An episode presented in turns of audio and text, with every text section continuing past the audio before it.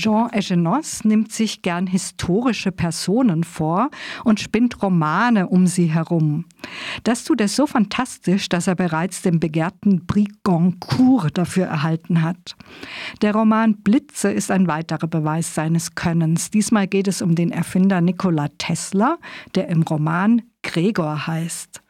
Gregor wird Mitte des 19. Jahrhunderts in einem osteuropäischen Bergdorf geboren und ist ein besonderes Kind. Er überspringt Klasse für Klasse, hat aber auch eine ganze Reihe Marotten. Heute würde ihm Asperger, Autismus oder eine andere neurodiverse Persönlichkeit attestiert werden. Damals war er einfach eine weitere Bestätigung der Erkenntnis, dass Genie und Wahrheit oft sehr nah beieinander liegen. Er wird Ingenieur und außerdem fast zwei Meter groß. Und groß denkt er auch. Dazu ein Lesebeispiel. Man könnte doch einen riesenhaften Ring konstruieren, der unsere Erde auf der Höhe des Äquators umgäbe, frei in Erddrehungsgeschwindigkeit rotierend. Mittels Rückstoßes könnte man diesen Ring dann immobilisieren und wir könnten uns alle in ihn hineinbegeben und mit 1600 Stundenkilometern die Erde umkreisen und ihre Landschaften bewundern. Oder genauer, sie wäre es, die unter uns dahinraste, komfortabel in Sesseln sitzend, deren Design und Ergonomie Gregor nebenbei aber präzise vorhersieht, würden wir in 24 Stunden einmal um sie herumreisen. Nichts Kleinliches, wie man sieht, denn es ist unter Gregors Würde anders zu denken als im großen Maßstab. Zitat Ende. Erst geht er Kollegen in verschiedenen westeuropäischen Städten mit seinen Ideen auf die Nerven, unter anderem mit der Erfindung des Wechselstroms. Immerhin entsteht eine Ahnung, dass er etwas Großem auf der Spur sein könnte, und so schifft er mit 28 Jahren nach New York ein, mit einem Empfehlungsschreiben an Thomas Edison in der Tasche. Wie die Geschichte weitergeht, ist bekannt. Der Stromkrieg bricht aus. Thomas Edison glaubt unverbrüchlich an den Gleichstrom und scheut keine Mittel, die Gefährlichkeit des Wechselstroms zu demonstrieren. Er bezahlt Kinder, damit sie ihm Haustiere zur Exekution Exekution bringen und dem nicht genug erfindet er den elektrischen Stuhl, auf dem der erste Todgeweihte William Kemmler unter entsetzlichen Qualen hingerichtet wird. Jean Echenos schreibt dazu in seinem grandios suffisanten Stil, nochmal ein Zitat, das wäre geschafft.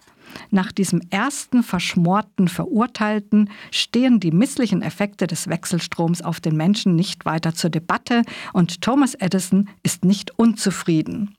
Dass sämtliche Zuschauer von Kemmlers Sterben entsetzt waren und darüber berichten können, passt ihm ganz ausgezeichnet, denn dieses System wird nunmehr mit Westinghouses Namen identifiziert werden.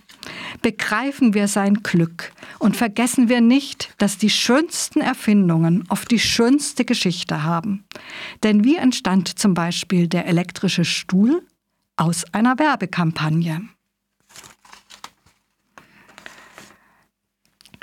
Wie wir alle wissen, gewinnt Nikola Tesla und New York sowie der Rest der Welt wird mit Wechselstrom erleuchtet. Und da der Ingenieur und Geschäftsmann Westinghouse, der im Zitat gerade erwähnt wurde, Tesla, in unserem Fall Gregor, unter Vertrag genommen hat, wird Westinghouse richtig reich. Nicht so Gregor, der nichts von Geld versteht und auf eine angemessene Beteiligung schlicht verzichtet. Das wird ihm noch zum Verhängnis werden. Erstmal beginnt aber Gregors Hochzeit. Er reist mit fantastischen Vorführungen von Licht und Elektrizität durch die Lande. Mit seiner gut aussehenden Gestalt und irren Effekten begeistert er die Menschen, auch die High Society. Alle wollen ihn einladen. Allerdings ist Gregor eher menschenscheu, hat eine Bakterienphobie, hasst Körperkontakt und außerdem muss er ständig alles zählen, was viel Zeit beansprucht. Gern spricht er aber über seine Erfindungen und deren gibt es reichlich, eine fantastischer als die andere. Mehr als eine davon wird ihm geklaut. Er ist einfach kein Geschäftsmann. Er glaubt an das Unmögliche und als er die drahtlose Telegrafie erfindet, vermeint er mit Marsmenschen zu kommunizieren und macht sich zum Gespött. Und so müssen wir leider Gregors Abstieg beiwohnen. Mit keiner seiner Erfindungen punktet er mehr. Und zum Schluss frönt er seiner einzigen Liebe, den Tauben. Er füttert sie und eilt mit einem Erste-Hilfe-Köfferchen durch die Stadt, um kranke Tauben zu heilen. Blitze ist ein Fest der Sprache. Unvergleichlich, lakonisch, ironisch, manchmal sarkastisch illuminiert Echenoz die Gestalt des Nikola Tesla alias Gregor auf knappen 160 Seiten. Hinrich Schmidt-Henkel überträgt dies ebenso sprachgewandt ins Deutsche. Leider gibt es dieses kleine, wunderbare Stück Literatur nur noch antiquarisch. Macht euch auf die Suche, es lohnt sich.